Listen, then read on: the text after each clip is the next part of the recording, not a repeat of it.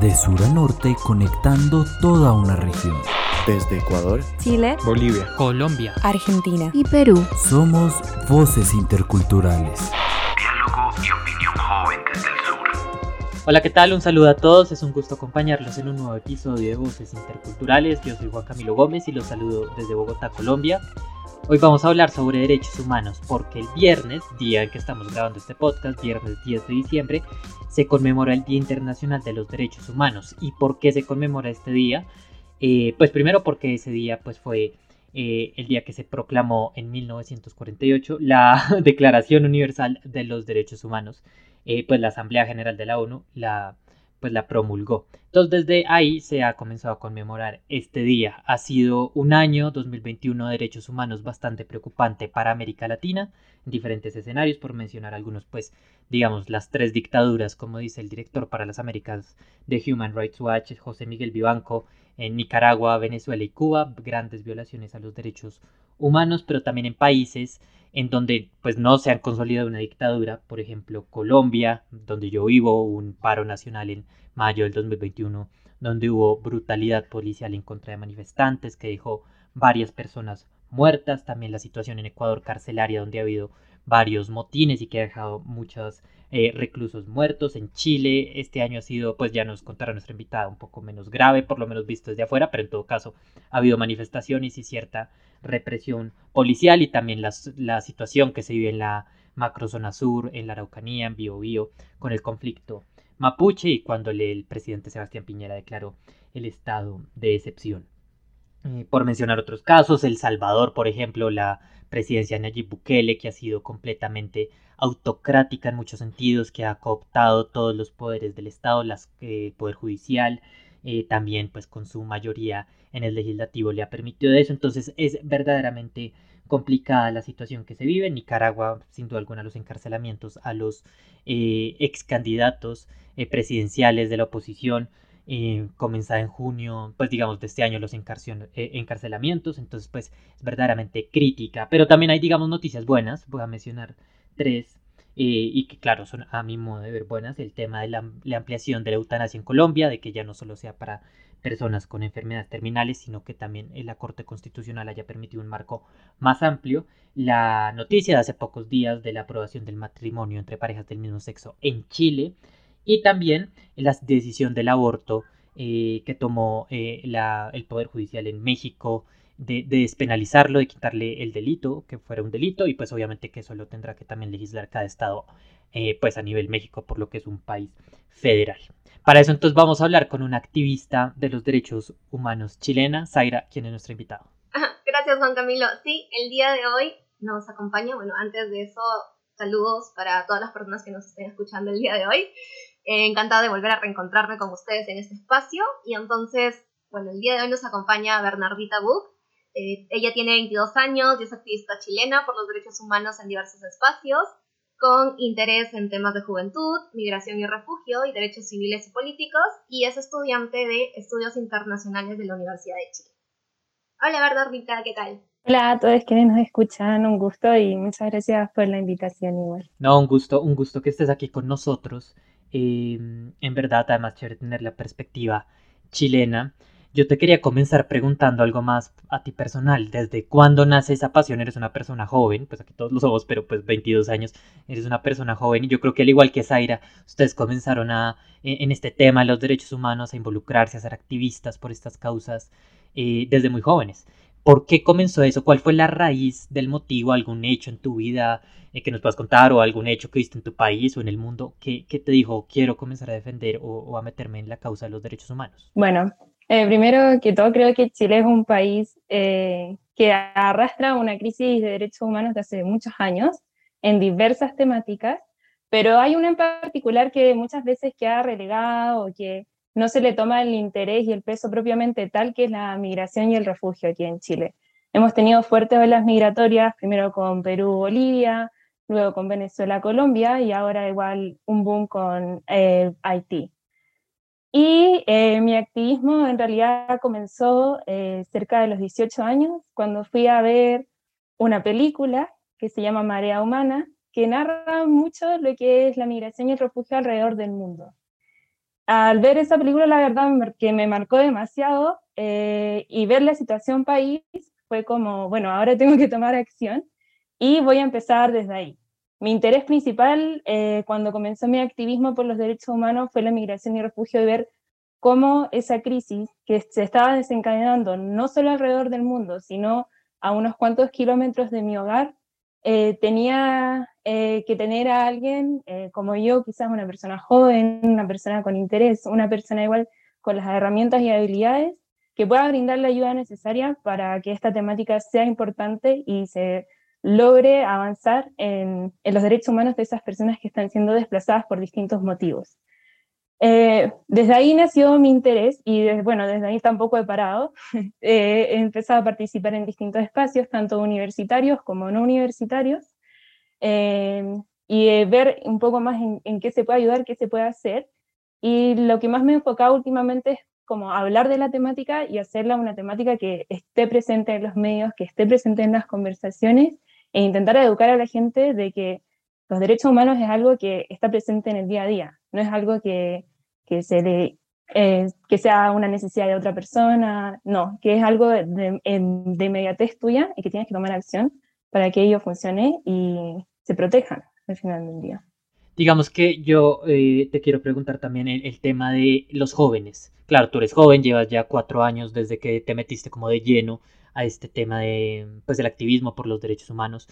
Pero más allá de tu círculo social y cercano, ¿cómo ves a los jóvenes, por lo menos en tu país, eh, o si puedes decir hasta a nivel regional, estamos interesados por el tema de los derechos humanos o sigue siendo un tema un poco relegado eh, a ciertas posturas, posiblemente ideológicas, no necesariamente, pero muchas veces lo relaciona con las posturas ideológicas, o ya hay una mayor eh, como interés y sobre tu interés por respetar este tipo de derechos. Pareciera ser que en la región eh, el tema de los jóvenes defendiendo los derechos humanos es algo que está súper potente y lo podemos igual ver el 2019 con el estallido social chileno, que fue algo que se inició por los estudiantes secundarios del país. Eso dice mucho de cómo la juventud está involucrada en estas temáticas, eh, le importa el tema de los derechos humanos, le importa el tema de los derechos sociales, civiles y políticos. Es, decir, que los jóvenes realmente están comenzando a alzar la voz, no solamente ahora, sino que hace años, en relación a estos temas y están muy involucrados en ello. Hablando igual con gente quizás de otras regiones como Europa y Asia, en Europa y Asia el, contexto es totalmente distinto y la gente mayor es la que se involucra más en los derechos humanos. Pero pareciera que, ser, que en nuestra región, Latinoamérica, eh, los jóvenes son quienes son, se han abanderado de esta lucha, se han puesto de pie y han alzado la voz frente a las violaciones de derechos humanos que se están sufriendo en los distintos países. Eh, desde ahí creo que es súper valioso igual eh, que las juventudes como que puedan alzar la voz y tengan los espacios necesarios eh, y además a las personas necesarias a su lado que les acompañen en, en esta, por decir, en este camino de defensa de los derechos humanos y promoción de los derechos humanos. La juventud yo creo que siempre ha estado presente, pero ahora se ve que está alzando la voz con fuerza y además se les están dando las plataformas necesarias para poder hablar de las temáticas que ellos desean, que ellas desean y ellos desean eh, hablar. Eh, tienen sus espacios necesarios y más que nada muestran el profesionalismo y seriedad frente eh, a lo que ellos postulan. No ya estamos intentando romper este autocentrismo que solamente los adultos pueden decir cosas serias o cosas necesarias o cosas con, con materia de fondo, sino que las personas jóvenes igual lo hacen y lo hacen muchas veces mejor que los adultos en varias materias, como por ejemplo es el derecho a la protesta, que aquí en Chile se vio muy fuerte como los jóvenes alzaron la voz frente al derecho a la protesta, cómo se lo tomaron con seriedad, cómo intentaron defender a, a presos políticos o presos de la revuelta, como le decimos acá. Como en temas medioambientales igual, como Fridays for Future, vemos a jóvenes liderando esas temáticas que pensábamos que, que eh, no iban a cobrar la importancia necesaria. Son jóvenes que han llevado las banderas de lucha, que han llevado las posiciones y que han logrado poner las temáticas sobre la mesa con seriedad, con justicia y con profesionalidad frente a los temas. Muchas gracias Juan Camilo. Hola, un saludo a todas las personas que nos están escuchando. Eh, por fin estoy grabando desde Bolivia, ahorita no estoy en Bogotá. Y por supuesto un saludo muy cordial a Bernardita que nos está acompañando. Eh, yo tengo dos preguntas, una más general frente a cuál es tu visión sobre el estado de los derechos humanos en la región. Eh, ¿Tenés una visión más optimista, más pesimista? Eh, ¿Cómo ves todo eso? Y la segunda tiene que ver con la seguridad de los defensores de derechos humanos y estoy completamente de acuerdo con lo que venías diciendo. Yo también observo un boom, sobre todo en mi círculo social, de personas que se declaran o que se definen como defensores de derechos humanos y eso es muy lindo de ver. Eh, pero ¿cómo ves ese tema de la seguridad? ¿Qué tan segura te sentís ejerciendo esta labor, por ejemplo? Yo creo que, eh, respondiendo a la primera pregunta, realmente nos encontramos en una crisis de derechos humanos en la región y creo que Juan Camilo lo enmarcó súper bien al inicio de, este podcast. Eh, como relatando todo, en todas las cosas que estamos como decayendo, en todo lo que no se ha podido avanzar. Hemos podido avanzar en temáticas, excelente, matrimonio igualitario en Chile era algo que se estaba postergando hace años y que por fin hemos podido lograrlo. Pero, sin embargo, evidenciamos una crisis a nivel regional en distintas materias. Con respecto a la seguridad, creo que eso va muy de la mano. ¿Cómo no eh, hemos podido eh, defender y entregarles la seguridad necesaria a defensores y defensoras de los derechos humanos a nivel regional. Lo vemos aquí en Chile eh, con em, defensores del medio ambiente, lo hemos visto en Guatemala, lo hemos visto en distintas zonas de la región en donde realmente no se les otorga la seguridad necesaria. Eh, en mi país, en este momento, hay un contexto político eh, muy tenso, muy dividido además, estamos muy divididos como país y lo podemos ver ahora que se viene la segunda vuelta de las elecciones presidenciales, donde a mi juicio tenemos un, em, alguien de extrema derecha que atenta contra los derechos humanos de las personas y alguien eh, que realmente está entregando los postulados necesarios, tanto en materia de derechos humanos, economía, política, social, y que se le cree de extrema izquierda, lo cual no es así a mi juicio personal. es decir, eh, como eh, alguien como yo, por ejemplo, que defiende los derechos humanos desde distintas organizaciones a nivel público muchas veces, ve atentados sus propios derechos humanos y ve atentado su propia seguridad solamente por alzar la voz en temáticas que son realmente necesarias. Y que, bueno, que al final uno dice, eh, bueno, me salgo, no me salgo, sigo aquí, me da miedo, temor, eh, que hay mucha gente que incluso se burla de ti o ya no quiere ser más tu amiga o tu amigo porque estás tratando estos temas que, eh, que en realidad son temas que nos competen a todos y que al final del día nos afectan a todos, ya todas. Entonces, eh, creo que no vivimos en un contexto seguro en defensa de los para defensores y defensoras de los derechos humanos. Eh, no nos encontramos seguros, ¿por qué? Porque tampoco hay nadie que nos acoja, ¿no? Que nos acoja de manera institucional y que diga, bueno, hay que protegerlos, hay que entregarles sus derechos, hay que eh, entregarles su seguridad constante. Lo vemos igual en la macrozona sur, como dijo Juan Camilo, con la comunidad mapuche, defensores de tierra, defensoras de tierra, que no están para nada protegidos bajo ningún punto de vista y que si el día de mañana te sucede algo, si es que la policía te, no sé, te dispara o sucede algo, y tú como eres defensor de derechos humanos, pareciera ser que estás menos protegido que si fueras una persona común y corriente. Entonces, porque al final del día es como, bueno, ella estaba hablando de tal tema y se lo buscó, ¿no? Como algo así que ha caído mucha gente en ese discurso. Así que no se entregan la seguridad en ningún, en ningún país de la región, a mi juicio, en este momento, y lo vemos principalmente en defensores y defensores de, derechos medioambientales. Creo que ahí hay un fuerte punto y un fuerte tema a tratar y a seguir viendo.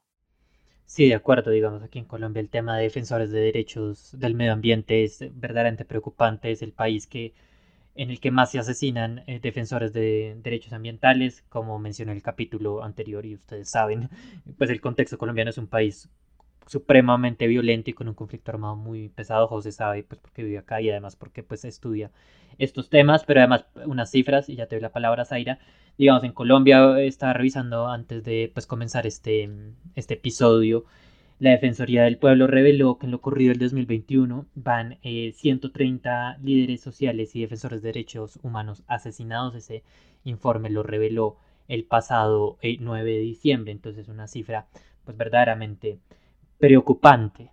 Zaira desde Perú. Adelante. Gracias. Juan Camilo. Sí, justo hablando de, como estaban como mencionando esto de la seguridad de las personas que defienden los derechos humanos, yo quería ir como un poquito para dar un poco de contexto de Perú y también como abordar la pregunta. Y es que, por ejemplo, en Perú se ha aprobado un protocolo para garantizar la protección de las personas defensoras de derechos humanos por el Ministerio de Justicia y Derechos Humanos, pero lo cierto es que hasta la fecha no se ve una correcta implementación y creo que eso es como lo que a veces nos genera mucha impotencia, ¿no? Esto de que se aprueban, se aprueban cosas o normas o, o qué sé yo, reglamentos, pero al final no se ve en los hechos esta materialización. Y con respecto a eso, está muy de la mano eh, que si bien se aprueba este protocolo, pero cuando tocó ratificar el acuerdo de Escazú, no se hizo. Y el Congreso estableció muchas, muchas obstaculizaciones y no, no, no se logró ratificar. Entonces, en el marco de eso y relacionando un poco también con Chile, Bernardita, ¿tú qué opinas al respecto? Que justo fue Chile uno de los países que también promovió esta iniciativa del Acuerdo de Escazú, pero que cuando se trató de asumir el compromiso al momento de firmar y ratificar, no lo hizo.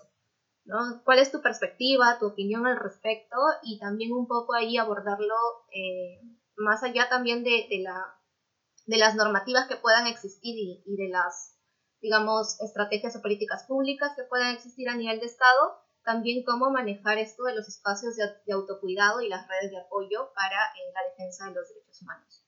Bueno, eh, Chile es un país muy raro. Eh, hace poco salió un meme, de hecho, que decía como si los chilenos pudiera, fuéramos como dinosaurios y pudiéramos votar por el meteorito, lo haríamos. A ese, a ese nivel, creo que somos un, un país como que busca la autodestrucción como constantemente y lo hemos visto en las elecciones, etc. Y bueno, el acuerdo de Escazú refleja un poco eso, cómo a veces iniciamos como eh, iniciativas potentes y nos queremos enmarcar, bueno, como sabía en la COP anterior, iba a ser en Chile y debido al estallido social al final se realizó en España, pero es como si a veces nos, nos abanderáramos de, de, ciertas políticas, los gobiernos constantemente y no solamente por nombrar el, el gobierno actual que tenemos de Sebastián Piñera, sino los anteriores hablan y hablan y hablan, y como dice Sahira, a veces no, no se llega a la práctica de las políticas.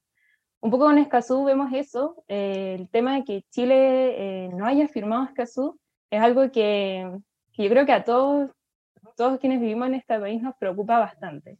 Es como, como una vez más dejamos una gran oportunidad para defender nuestros derechos medioambientales relegada, olvidada y además eh, de ello como que si no, ni siquiera hubiéramos sido parte desde el inicio. Chile fue uno de los países que comenzó las negociaciones para llegar a este acuerdo y al día de hoy vemos como si realmente nos hubiéramos desenmarcado totalmente a tal acuerdo y se nos hubiera olvidado. Es como si tuviéramos un poco como la mala memoria constante sobre lo que necesitamos y lo que debemos hacer, pero al final del día como que realmente no lo hacemos. Eh, en la línea de eso como que se hace más complejo al final del día como seguir en esta en este activismo de derechos medioambientales porque pues no tienes protección y tienes un gobierno que te está diciendo constantemente, bueno, yo no voy a firmar por los intereses de unos pocos, ¿no? Eh, de hecho, eh, no hace mucho un ministro dijo, bueno, no vamos a firmar el acuerdo de Escazú porque habla de derechos humanos. Y ahí te dice un poco cuál es la línea que siguen los gobiernos aquí en Chile. Es como si el medio ambiente fuera un tema empresarial, como si fuera un tema nada más de emisiones de carbono y no también un tema de derechos humanos creo que ahí va un poco la dicotomía que tenemos como país, que tenemos como discurso, y eso hay que intentar como arreglarlo a poco.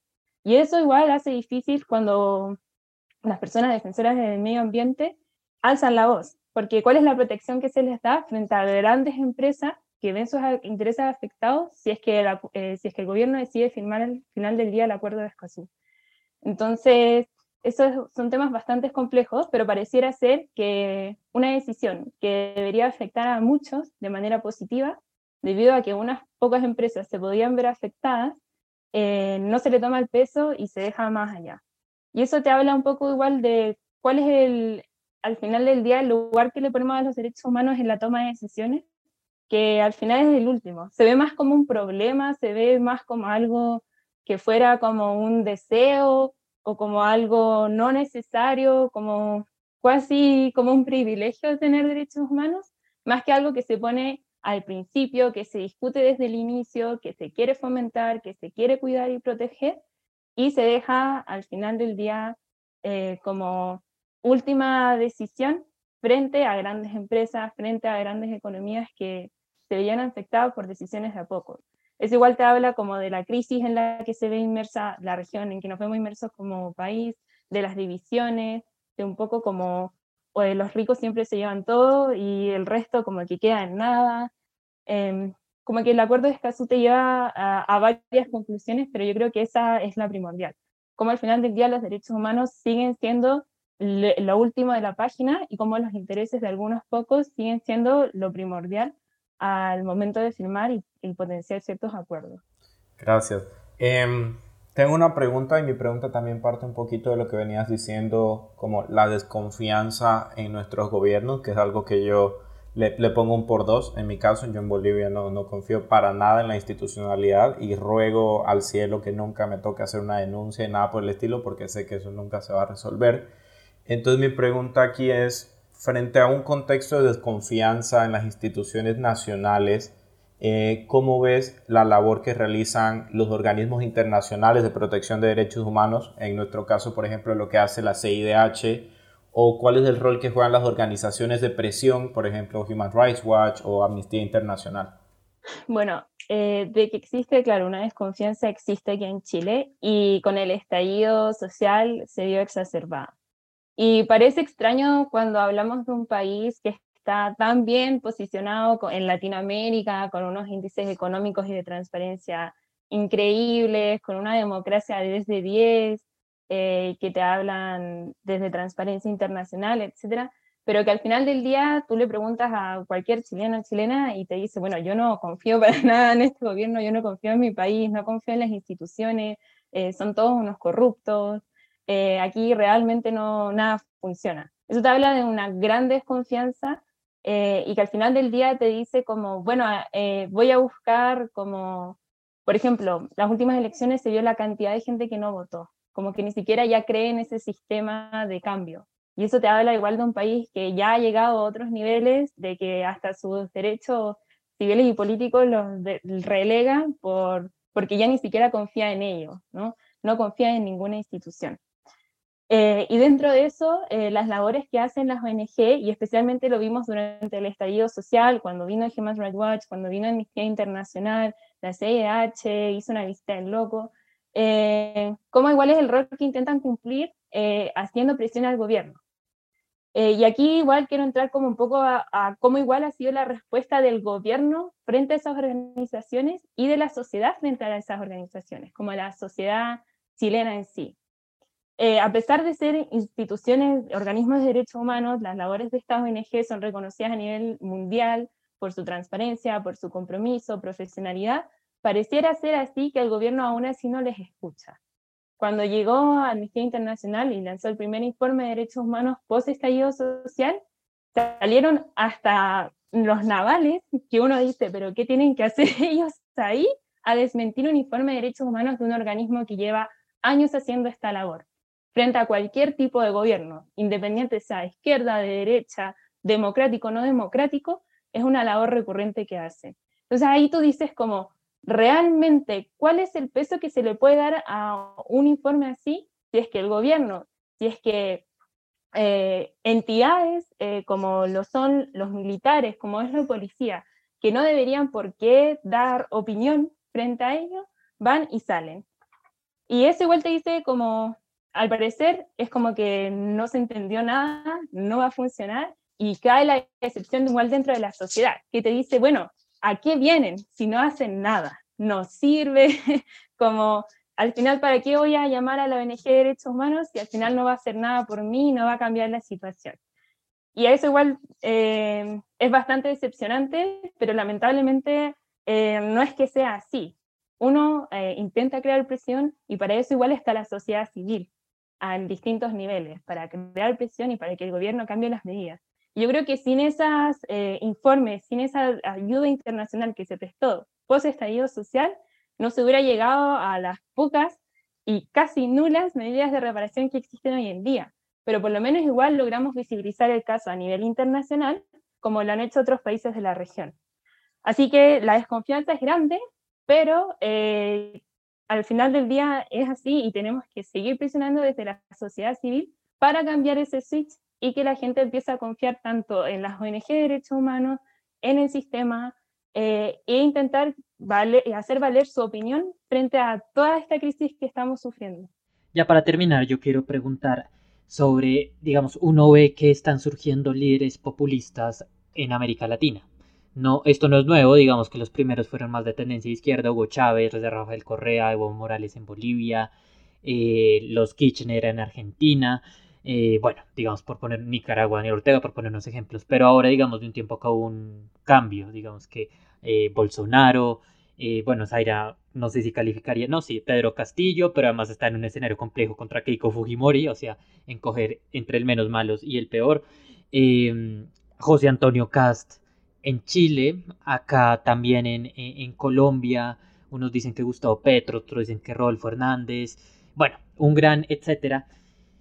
¿Por qué la gente crees que opta por eso? Sé que la pregunta te daría un poco de contexto, pero sí, porque en todo caso estos líderes no necesariamente protegen los derechos humanos, sino al revés, por un discurso populista, eh, incendiario y, fácil, a mi modo de ver, pues lo que atentan, sí, es muy timador al principio, pero después terminan por atentar contra los derechos humanos. ¿Por qué crees que sucede eso? ¿Se va, va atado al tema de la falta de confianza en la institucionalidad? Creo que va atada tanto en la falta de confianza eh, y además en que tenemos una población que tiene nula educación en derechos humanos y en memoria. Tenemos aquí a José Antonio Cas, que para mí es populista, y así lo han dicho distintos expertos académicos eh, del área, es populista ¿por qué? porque vende un discurso eh, de inmediatez a la realidad de la persona equivocada. Eh, José Antonio Caja habla mucho de la seguridad, de cómo va a erradicar al migrante porque viene a quitarte el trabajo, porque viene a ensuciar tu país, eh, etcétera, etcétera. habla mucho como de la macrozona sur, de cómo los mapuches van y queman y no hacen nada más. y la gente en realidad compra ese discurso y dice, bueno, aquí me van a arreglar el país entero bueno, quizás no sabemos cómo lo hará, pero tenemos además como un populista que te está diciendo como voy a indultar a todos los que cometieron crímenes de lesa eh, humanidad en, una dictadura, que fue la de Pinochet, eh, que fue cruenta. O sea, que tenemos millones de desaparecidos que jamás, jamás vamos a saber dónde están. Entonces pareciera que Chile sí tiene mala memoria y que ahora tenemos a un, un candidato súper populista que apela a ello y que la gente ni siquiera se da cuenta solamente porque le ponen la seguridad, le ponen como anti-inmigración un discurso encima como si eso les fuera a arreglar la vida. Y no es así. Tenemos un presidente, o sea, un candidato que ni siquiera eh, ha hablado bien de salud, que no ha hablado bien de pensiones, que no ha hablado bien de educación. Y eso te dice bastante. Un, un candidato que día que se aprueba el matrimonio igualitario salió a decir el matrimonio sigue siendo como mujer y hombre y que aquí se queda y que yo no voy a cambiar mi perspectiva bajo ningún punto de vista. Pero pareciera ser que otros temas para la población siguen siendo más importantes. Y ahí entra igual como la crisis de institucionalidad que tenemos, porque pareciera ser que nada es serio en este país. Y ahí es cuando entran estos discursos, y lo hemos visto igual a lo largo de la historia. Creo que así todo ha funcionado, se entra en una crisis eh, y así es como igual nace el populismo y vemos cómo entran con discursos inmediatos que apelan a falsedades, que apelan a mentiras, a mitos, e intentan calar desde ahí a la población para cambiar el voto.